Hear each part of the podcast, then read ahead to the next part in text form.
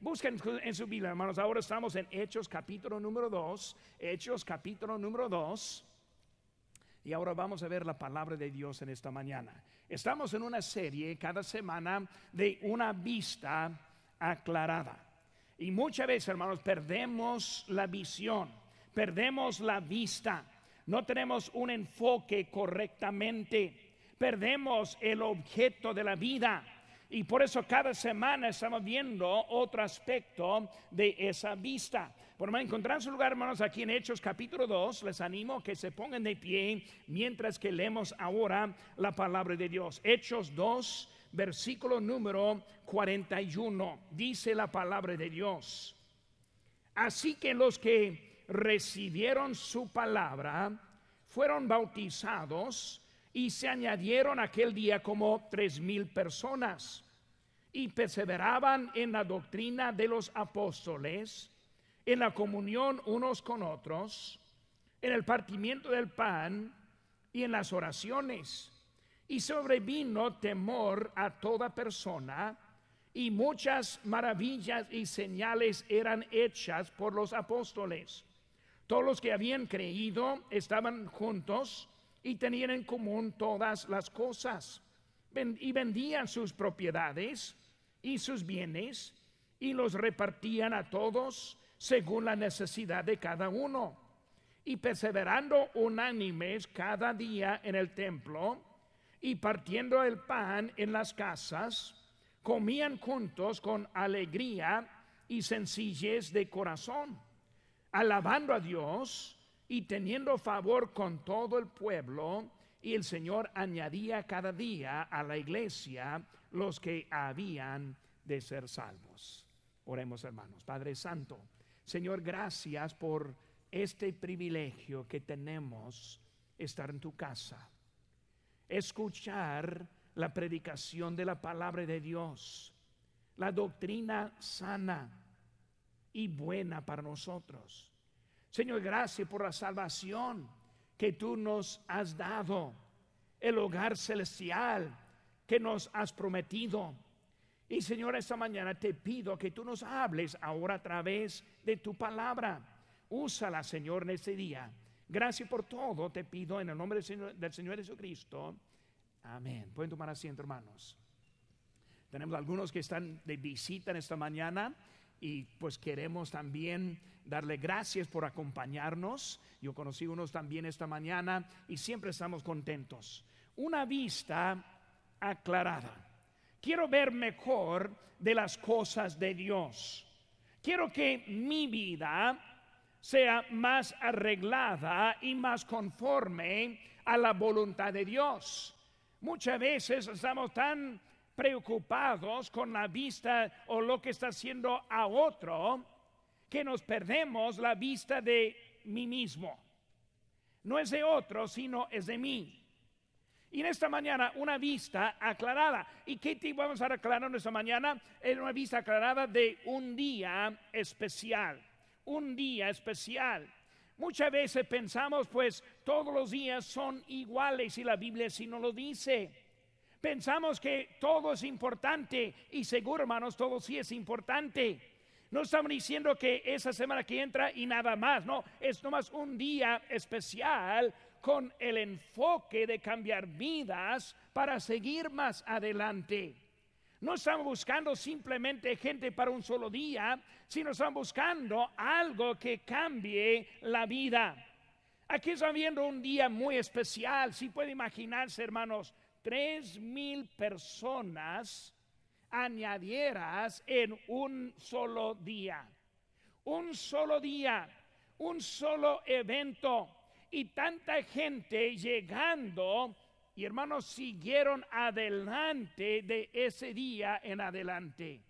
Hermanos, cuando Cristo toca el corazón, cuando Él nos salva, Él nos cambia, Él nos transforma y la vida sí empieza diferente.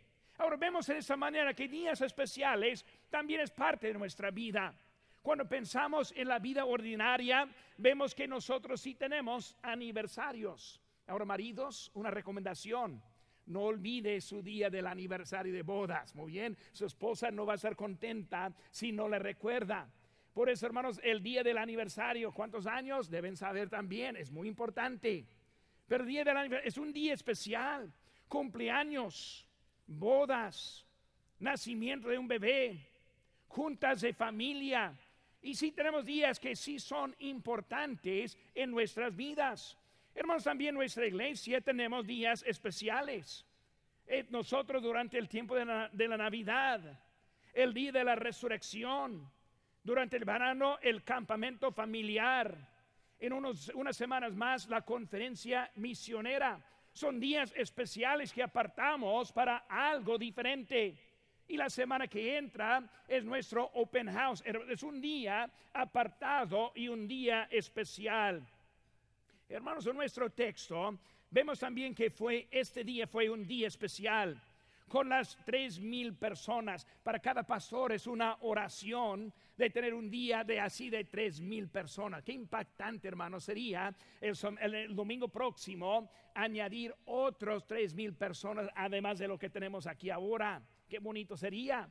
Pero hermanos, estamos viendo de algo que pasó en ese día, que cambió. Y hermanos, este lo que pasó es que algo pasó que llamó la atención a los demás y muchos respondieron a la palabra de Dios. Es el día este especial. Hermano, esta mañana quiero enfocar un poco en cómo, qué pasó para que esta iglesia tuvo ese día tan grande en su historia. Por hermano, como estamos viendo, ya leímos la lectura esta mañana. Quiero enfocar en varias cositas esta mañana que nos puede ayudar a nosotros ya preparando por nuestro día. Domingo próximo, hermanos, la tarea es traerle a alguien con usted. La tarea es llevar una Coca-Cola y luego a un vecino o a un este, familiar, alguien quien puede comprometer. Aquí la cosa, yo te doy la Coca-Cola y luego tú me acompañes a la iglesia. Es buen cambio, ¿verdad? Y luego mejor escoger un día cuando hace mucho calor y están afuera trabajando y sudando bien y luego la Coca-Cola bien, bien fría.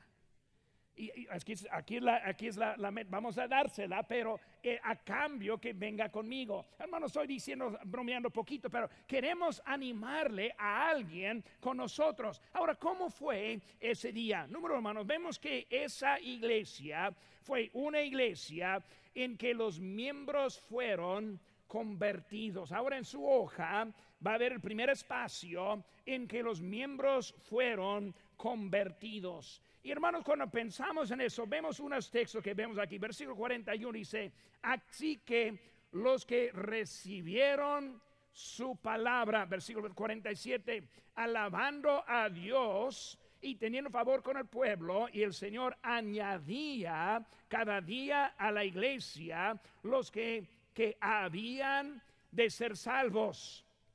Una iglesia con los miembros convertidos. Hermanos, hoy en día hay muchas iglesias que existen en que sus miembros no son convertidos.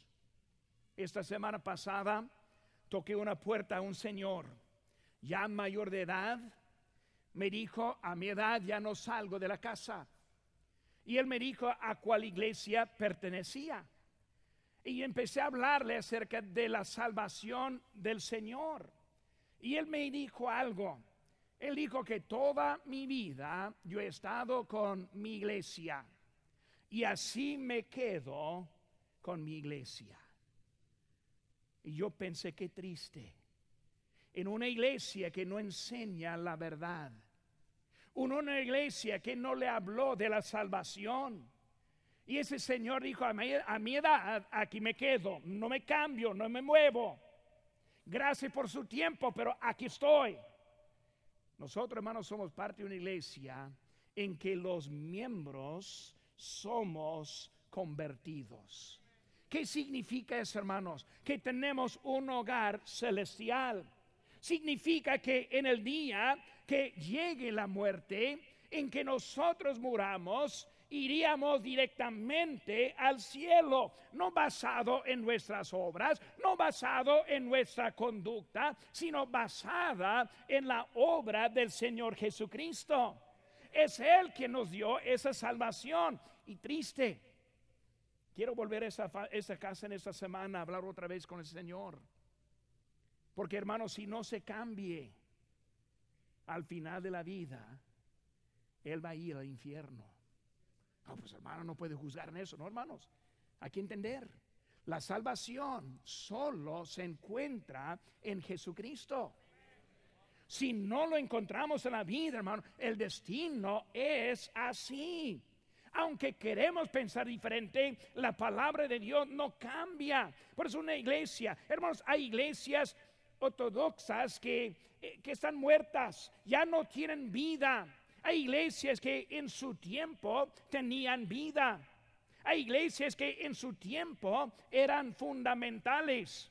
Hay iglesias que hoy en día existen simplemente como una organización sin vida.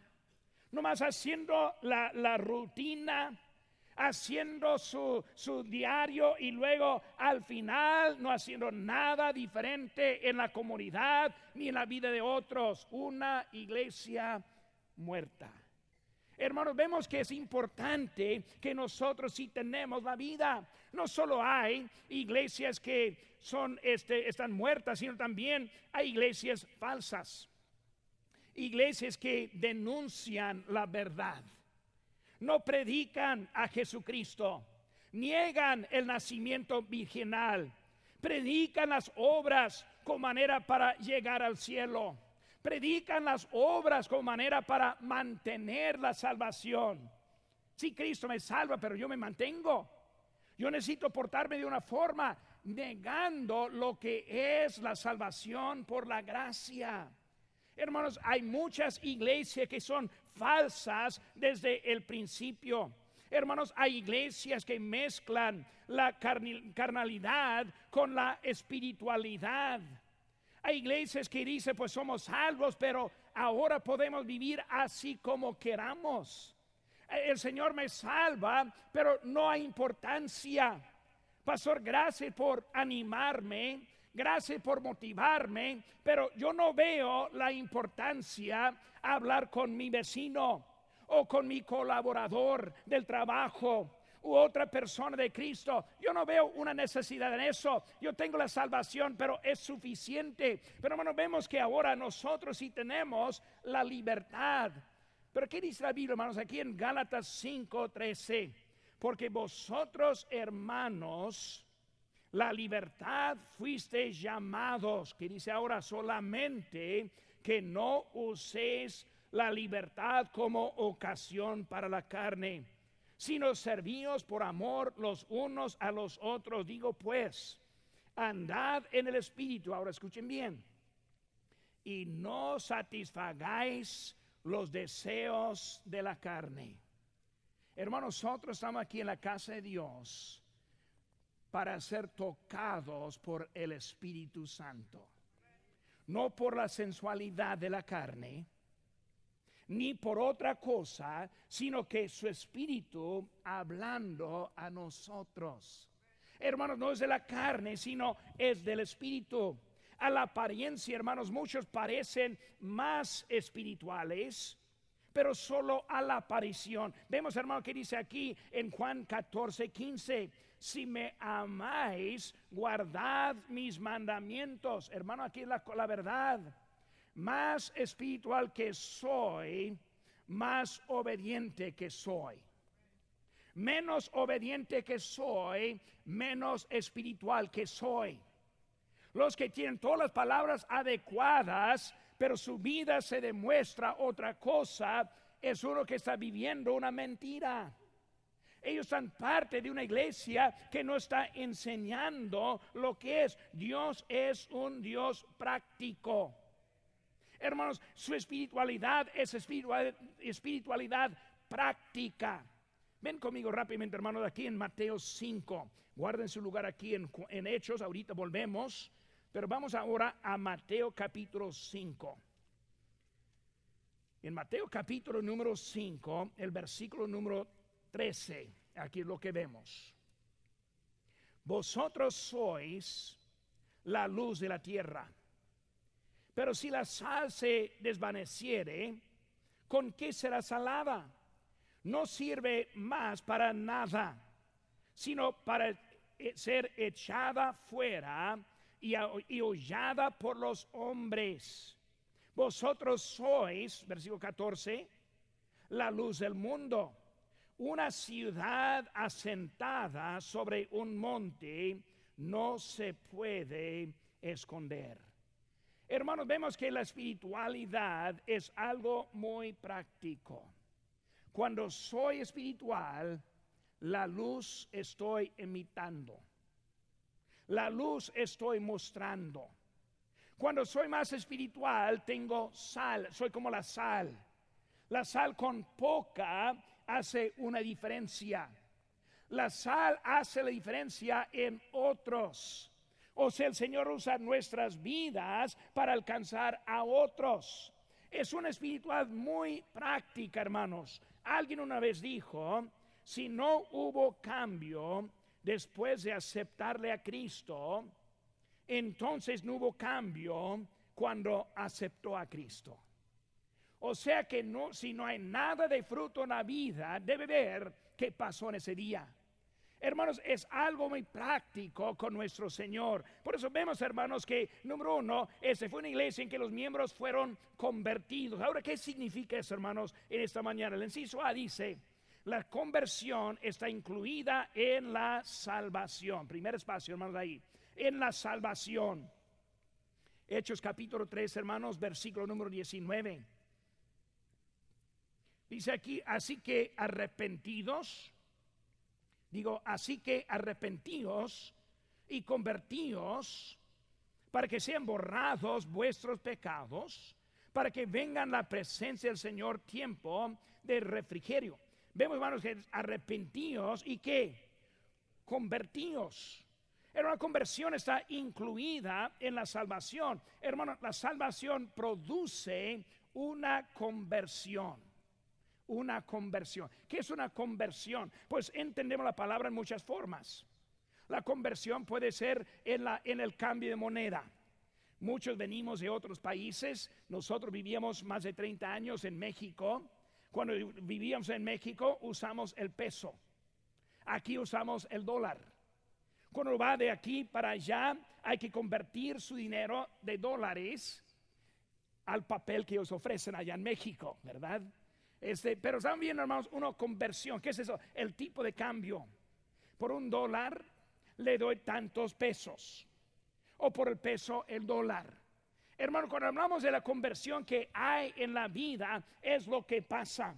Cuando yo acepto a Cristo en mi corazón, produce una conversión. Es algo que ni, ni entiendo. Es algo que ni sé cómo lo puedo vivir. Cuando hablamos de la conversión que Él hace, hermanos, es algo desde adentro hacia afuera. Voy a México. Quiero tener mil pesos. Entonces, para tener mil pesos, voy a tener que llevar tantos dólares. Con esos dólares me convierte. Así es la vida nuestra. Cuando yo acepto a Cristo, él entra en mi vida y luego Él produce esa conversión en mi vida.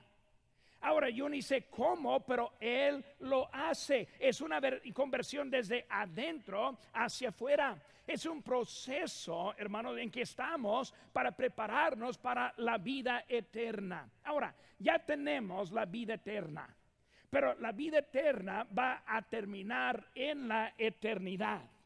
Esta vida es una vida corta. Tenemos unos, unos cuantos años. Hay unos que se mueren desde bebecitos. Otros llegan hasta más de 100 años de edad. Pero en ese tiempo, de un extremo al otro extremo, termina esta vida y en ese momento empieza la eternidad. Ahora, la eternidad con Cristo es una eternidad sin fin que Dios nos está regalando. ¿Para qué? ¿Cómo voy a estar preparado para ese día? La conversión me prepara. ¿Cómo me gusta estar en la casa de Dios? Siento mal para los que piensan que no, tan aburrida es la casa de Dios, qué aburrida es la iglesia. Hermanos, es un lugar que estamos en preparación para la vida eterna. Vamos a pasar toda la eternidad con nuestro Señor. Es la conversión. Estamos en la preparación. La salvación, hermanos, sin la conversión no es natural. La Biblia habla de nuestra vida como crecimiento. Hablamos diciendo nacido de nuevo. Es el día que nosotros ponemos la fe en Jesucristo. Y Él nos, nos da el nuevo nacimiento. Ahora, ¿qué pasa después del nacimiento? Crecimiento. Un bebecito que no crece no es normal. Siempre la mamá dice, pues ojalá que mi hijito se quedara así chiquito para siempre. Yo siempre digo, mentirosa, mentirosa. Ni sabe lo que está diciendo. No quiere que se quede así chiquito toda la vida. No sería natural. Debe madurar, debe crecer. Debe llegar al punto de que le está cargando usted cargándole a él. Pero hermano, la vida es algo así, está siguiendo creciendo, es algo natural la vida. Dice la Biblia Mateo 7, 16, por sus frutos los conoceréis. Por sus frutos los conoceréis. El inciso B, hermanos, la conversión nos junta. En versículo 42 dice, y perseveraban en la doctrina de los apóstoles, en la comunión unos con otros, en el partimiento del pan y en las oraciones nos junta. ¿Qué hay, hermanos, en la conversión? Hay mejor compañerismo, hay mejor amor, hay mejor actividad. Hermanos, el mundo ofrece su tipo de actividad y es inferior a la actividad nuestra. Yo no, yo no daría mi cambio de, para nada a ellos. Viendo las noticias, unos tomándose hasta que ni saben lo que está pasando. Uh, qué suave la vida, ¿verdad? ¿Cómo quiero estar tan, noqueado, no, sabiendo nada? No, hermano, yo prefiero una chuleta de ribeye, como de pulgada y media, medio, medio de término medio, un, papitas al lado, poco de este aguacate. ¿Tienen hambre? Yo también. O tomar hasta que nada. Bueno, el mundo no sabe cómo ofrecer nada. Dios sabe ofrecernos una vida cambiada, una vida convertida, una vida mejor que la vida de antes. En el mundo hay que tener cuidado. No hay buen compañerismo porque tantos malos que hay. Dice su hija, hija, puedes ir a la fiesta, pero ten cuidado. Porque los malos que hay. Mejor compañerismo aquí, hermanos, también en Cristo. Qué bonito el tiempo que el Señor nos da. Podemos tener amor uno a otro en el buen sentido. No el mal sentido. Hermanos, es mejor, es más sana la vida. Somos una familia en Cristo. Esa conversión, hermanos, nos junta. Inciso C, la conversión, hermanos, también nos prepara.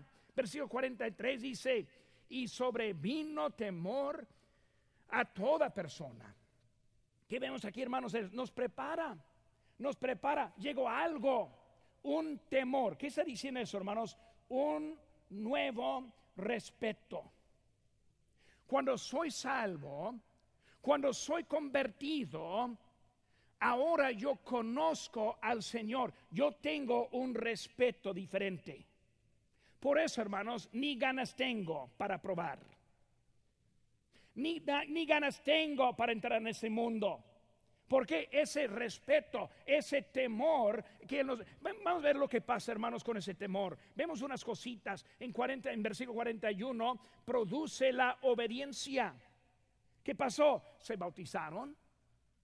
La obediencia nos prepara, produce la, obediencia. Obediencia. Número dos, produce la perseverancia. ¿Qué es la perseverancia? Hay unas iglesias que enseñan esa doctrina mal, pero la perseverancia no significa estoy perseverando para agarrar y mantener mi salvación. No, no significa eso. Perseverancia, hermano, significa que estoy viviendo este día esperando la venida de Cristo. Cuando no hay esperanza, no hay perseverancia. Cuando no ve la realidad de nuestro Dios, no hay perseverancia.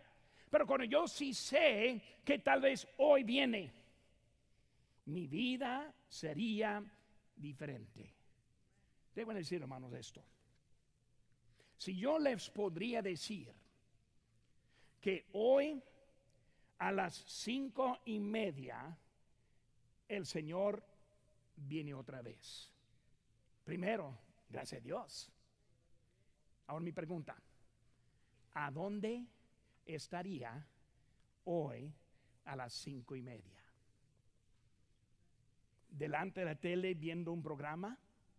¿O en la casa de Dios cantando alabanzas? Ahora ya, ya estoy echando una piedra. Yo sí sé, yo sí sé. Cuando se queda en casa, hermanos, lo que está diciendo es que en realidad yo no creo que viene. Pero Cristo viene. Y cuando lo creo, cambia mi conducta cambia mis prioridades, cambia en donde debo estar, cambia mi, mi, pensamiento. Hermanos, Cristo viene. Los que están afuera que no conocen a Cristo necesitan conocerle. Por eso tocamos puertas, por eso la botella de Coca-Cola, por eso vamos a anunciar, porque Cristo viene. La perseverancia, hermanos, ese también produce la comunión, la comunión, eh, hermanos, de una sola mente eran ellos sin divisiones, comunión completa y suave. Produce, hermanos, el entendimiento. Es esa palabra temor. Entendimiento. Es Dios quien nos salva. Es Dios quien nos prepara. Es Dios quien viene por nosotros. Eh, nos da entendimiento. Produce, hermanos, fidelidad fidelidad. Vemos, hermano, la asistencia. Vemos en versículo 46. Y perseveraban unánimes. ¿Cuánto tiempo? Y perseveraban unánimes que, una vez más, hermano, no oigo, no quieren decirlo, yo sí sé. Y perseveraban que cada día, ¿pueden decir eso conmigo? Todos juntos. Cada día, una vez más conmigo, cada día nosotros más tenemos culto el domingo, la mañana y la tarde el miércoles. Tocamos puertas el jueves y el sábado. Tenemos unos eventos diferentes. Hermanos, cada día ellos supieron que hubo, culto, ahí estaban. Cuenten conmigo. Es la conversión que encontraron ellos en su salvación. fidelidad que hubo en eso. Alguna vez hizo la pregunta, ¿Es posible ir al cielo y no asistir en la iglesia? La respuesta fue, pues sí puedes, así que también puedes ir a una boda y luego no quedarse por la comida. Pero la pregunta es, ¿por qué no quiere quedarse por la comida? Es posible ser salvo y no ir a la iglesia, pero ¿para qué? Cuando Dios ofrece tanto, cuando nos da tanta paz, tanta dirección, nos motiva tanto cuando da la salvación a nuestros hijos, a nuestros nietos, a nuestra familia, porque no quisiéramos estar en su casa. Es la casa de nuestro Dios. Hermanos, también produce, esa conversión produce la alabanza verdadera. La alabanza verdadera. Versículo 47 dice, alabando a Dios. ¿Por qué alababan a Dios? Lo puse ahí en versículo 47. Alababan, alabando a Dios. ¿Por qué alababan a Dios? Por todo lo anterior. Hermanos, alabamos a Dios por todo lo que Él produce en mi vida. No son puros himnos, puras palabras, sino es algo que Dios ha hecho en la vida. Produce, hermanos, favor con el pueblo. Favor con el pueblo. Hermanos, eh, vemos que ese pueblo vio la diferencia. Tocando puertas, me, anima. Con mucho me reciben. La semana pasada toqué una y el Señor dijo, no quiero nada. Y la esposa tras él dijo, yo sí lo quiero. Extendió la mano para tomarla. favor con el pueblo. Ayer estuve tocando puertas y un carro me, me pasó viéndome un poco medio raro, ¿verdad? Yo no es viéndolo y medio raro. Y luego pasó allá, hizo una U y vino para atrás. Y empecé a buscar a ver si no una arma o algo no iba a salir. No sabía qué estaba haciendo. Y luego se paró y dijo, oiga, y yo pasé, ¿no tiene orden para mí también? Se lo di. Y le dije, ah, yo, yo he oído de esa iglesia, yo voy el domingo que entra. Y luego más adelante, así tocando puertas, de, de, veras, otra, otro pasó y dijo, uh, pásale para acá. Yo fui en su carro y, y me dijo, ¿no tiene uno para mí también? Hermanos, hay unos que si quieren oír favor. ¿Por qué, hermanos? Por la diferencia que ven en nuestras vidas. Hermano número uno, fue una iglesia en que los miembros eran convertidos. Número dos, hermanos, fue una iglesia en que su ministerio fue constante. Fue constante. La palabra que falta ahí, hermanos, en su hoja, constante. Versículo número 41 dice, así que los que recibieron su palabra fueron bautizados y se añadieron aquel día como tres mil personas. Ahora vemos más adelante, hermano, versículo 47, alabando a Dios y teniendo favor con el pueblo. Y el Señor añadía que otra vez cada día a la iglesia los que habían de ser salvos. O sea, no fue una conversión de un solo día, sino ahora cada día más conversiones, cada día más gente cambiada cada día gente más buscándole a Dios, cada día gente aprendiendo, cada día más soldados saliendo, cada día los misioneros enviados. ¿Por qué? La conversión, hermanos, fue algo constante en su vida. Hermanos, los convertidos son fijos. El inciso A en su hoja son fijos. ¿Qué dice ahí? Perseveraban, versículo 42, perseveraban en la doctrina. Son fijos, no son variables, no viene por un momento, no se desanima tan fácil. No dijeron, no, pues en otro lado, no, fijos. ¿En qué? En la doctrina, que es buena doctrina, bíblica, sana, completa. ¿Saben que hermano? Nosotros tenemos el evangelio completo. Nunca había oído esa palabra. El evangelio completo. Ahora estoy avisándoles, nosotros tenemos el evangelio completo. No nos falta nada. Es bíblica. Fijos. Yo, yo ni quiero escuchar a otros. Fijos. No estoy interesado en lo que dicen los demás. Fijos. Fue esta iglesia fija en su doctrina hermano, es necesario quedarse fijos en la buena doctrina. Hermanos, también vemos en el inciso B, los convertidos son unidos. Versículo 46 dice, unánimes, unidos, todos. No había divisiones, andaban juntos, animándonos unos a otros, unidos, unánimes.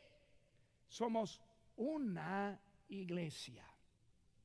Nuestro pastor vino ahorita, Pastor Chapo, y ahorita va a predicando otro mensaje allá en el lado inglés. Unidos. No somos dos, somos unidos. La semana que entra, hermanos, va a haber una oportunidad de venir al 7 de octubre en la mañana, open house, y en la tarde, un culto unido.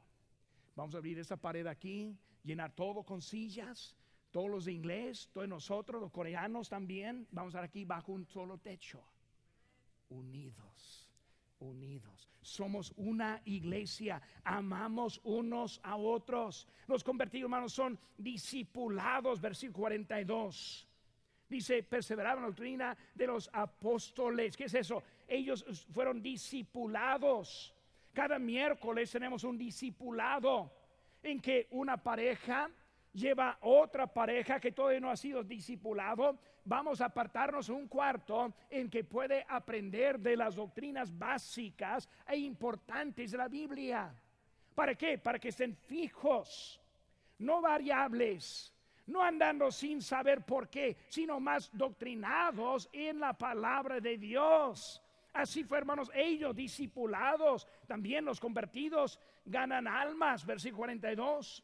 Perseveraban la doctrina de los apóstoles, en la comunión unos con otros, en el partimiento del pan, en las oraciones, y sobrevino temor a toda persona y muchas maravillas. ¿Qué pasó? Y lo, todos que habían creído, versículo este número 44, todos los que habían creído estaban juntos y vemos, hermanos, que ellos estaban ahora alcanzando a otros, ganando almas. Tres mil llegó el primer día.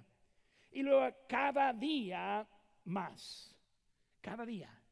¿Por qué? Estaban hablando con otros, ganando las almas. Un ministerio, hermanos, constante es uno que es constante en estas cosas. Número uno, constante en enseñar la doctrina. Según Pedro 2.2 dice, desead como niños recién nacido la leche espiritual no adulterada, para que por ella crezcáis. E, estamos enseñando la doctrina constante, hermanos, en compañerismo. Versículo 42 vemos la palabra comunión. Constante, hermanos, en la oración. oramos, hermanos, unos por otros. Constante, hermanos, en miembros que participan. Versículo 43 y 44 ellos participan con su tiempo, participan con sus talentos, participan con sus tesoros, las ofrendas. Así la iglesia, hermanos, es una iglesia que multiplica. Vemos rápidamente conmigo, hermanos, aquí en Hechos capítulo 1, no más aquí atrás unas hojas. Hechos 1:15 dice, y aquellos días Pedro se levantó en medio de los hermanos y los reunidos eran como 120 en número. Capítulo 2, hermanos, versículo 41. 2.41. Así los que recibieron su palabra fueron bautizados y se añadieron aquel día como tres mil personas. Capítulo 6, hermanos, un poco más adelante. Capítulo 6, versículo 7. Dice aquí, y crecía la palabra del Señor y el número de los discípulos se multiplicaba grandemente en Jerusalén. También muchos de los sacerdotes obedecían a la fe. Que vemos, hermanos, una iglesia creciendo, multiplicando y haciéndose más y más grande. Por hermanos, vemos que primeramente la iglesia que está preparada para un gran día, un día especial, es uno en donde los miembros son convertidos. Número dos, hermanos, en donde los miembros son constantes. Número tres, hermanos, una iglesia en que oportunidades fueron presentadas.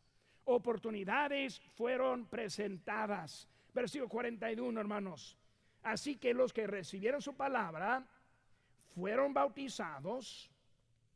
Se añadieron aquel día como tres mil personas y perseveraban en la doctrina. Vemos, hermanos, las oportunidades una oportunidad para enfocar en lo que es importante. Versículo 40 dice, y con muchas palabras testificaba y les exhortaba diciendo, sed salvos de esta perversa generación. Hermanos, ¿qué es importante? Ser salvo de esta generación perversa. Hermanos, el mundo en que vivimos está perverso, está malo. Hermanos, está perdido el mundo en que vivimos. Pero queremos, hermanos, ahora enfocar lo que es más importante. Su propia vida espiritual, hermanos. No queremos que se estanque.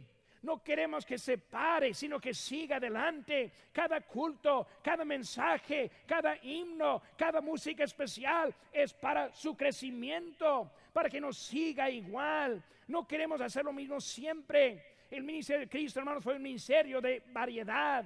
Él hizo cosas diferentes llamando la atención. Un día en una casa, otro día en la, playa, otro día como este ahora en la iglesia, siempre con cosas diferentes. Hermanos, un día este, no queremos hacer las cosas como siempre. Un día especial, hermanos, para que compartas un poco de lo que has aprendido. Tenemos un enfoque en esta semana. Las botellas es ese enfoque. Vamos a hablar de eso ahorita. Algo diferente. Algo para pensar más allá de lo que es el pensamiento. Hermanos, hay otros que están en necesidad. El domingo 24 de enero del año 2010, yo vivía en la ciudad de Los Mochis, Sinaloa, y muy temprano, como las cinco y media, me levanté al sonido de balaceras ahí cerquitas. Y me puse a, prepararme para el mensaje mientras que las balaceras estuvieran este, siguiendo. Y yo empecé a pensar, ¿cuánta gente está perdiendo vida en este momento? Cada uno de ellos ya perdió su oportunidad. No les podemos alcanzar jamás. Y hermanos, vemos que ahora estamos con una oportunidad que necesitamos aprovechar con la vida. En esta semana pasada, algunos perdieron sus oportunidades, pero hay otros que encontramos las oportunidades. ¿Cuántos hay que están en temor y ansiedad y ahora buscando la respuesta del Señor? Una oportunidad, hermanos, el inciso B, una oportunidad para el crecimiento. La A, oportunidad para enfocar lo que es importante. La B, oportunidad para el crecimiento con usted mismo, con nuestra iglesia. El open house, hermanos, es una oportunidad doble. Queremos que unos acepten a Cristo y también, hermanos, queremos motivarles a invitar a alguien. No más ese día. Son manos enfocando en algo importante. Un día especial. Esa iglesia la tuvo. Tres mil personas. Ahora que salió de ese día, no hay tiempo para ver, hermanos, el libro de Hechos. Vemos que de allí ellos fueron en el capítulo 8 a otros lados. Y luego vemos más adelante en que el apóstol Pablo andaba predicando la iniciando iglesia, pero muchos eran los que de Jerusalén fueron iglesias iniciadas en mucha parte. ¿Por qué? Por un gran día especial. Ese día puede producir fruto permanente en la salvación de algunos, pero también, hermanos, en la obediencia de otros. La comida en realidad no es para nosotros. La comida es para que invitemos. Una excusa para que les traigamos más al Señor. Hermanos, como pastor de los hispanos, estoy muy contento con ustedes. Pero déjenme decir la verdad, no estoy contento con ustedes. ¿Qué estoy diciendo? Estoy contento, pero no contento que solo nosotros. Otro ganado para Cristo otro agregado a nuestra congregación, más bonita la obra de Dios. Deben estar contentos con nuestra iglesia, hermanos, pero no deben estar contentos. No deben estar contentos con una silla vacía. No debe estar contento que un amigo suyo, alguien conoce, no está aquí esta mañana. No debe estar contento. Nunca llega el punto de que ni modo de lo más, yo estoy bien. No, hermano, hay que estar descontento para motivarnos para otro día. Esta semana, hermanos, queremos un día especial en nuestra iglesia. los hermanos, los inclinados, ojos cerrados. Si sé una oportunidad para servir a Jesucristo, una oportunidad para servir a Jesucristo. Hermanos, en esta mañana el mensaje yo creo fue claro. Número uno, tal vez alguien que, no conoce a Cristo y acaso entró y en su corazón no está bien con Dios. Tal vez entró en esta mañana sin planes de hacer nada para nuestro día especial. Le animo, hermanos, que decida ahora obedecer al Señor. Tal vez alguien quiere su manera y dice, pastor, Dios toca mi corazón. Sí soy salvo. Pero necesito servir más a mi Señor. Si yo toco a su corazón, levanta la mano para que yo haga una oración por usted. Dios le bendiga. Dios le muchas manos levantadas. Levanta la mano, levanta la mano. No tenga vergüenza. Si el Señor toca mi corazón, pueden bajar las manos. Quizás alguien aquí dice, Pastor, el problema conmigo es que no conozco a Cristo. Entré en esta mañana, escuché el Evangelio, pero lo que me falta es la salvación. Lo que me falta es conocer a Cristo verdaderamente. Pero en esta mañana sí le quiero conocer. Si habrá alguien en esta mañana, sea la primera vez o sea muchas veces, pero su corazón ya sabe que no conoce a Dios, que no está bien con Él, porque no le acepte en esta mañana. Si está alguien, si levanta manos y dice, pastor, ore por mí, no soy seguro de mi salvación, pero sí estoy interesado. ¿Habrá alguien? Sí, levanta la mano. No tenga vergüenza, nadie está viendo. Levanta la mano. ¿Habrá alguien? Sí. Pastor, ore por mí. No soy seguro de mi salvación, pero sí estoy interesado. ¿Habrá alguien así? Vamos a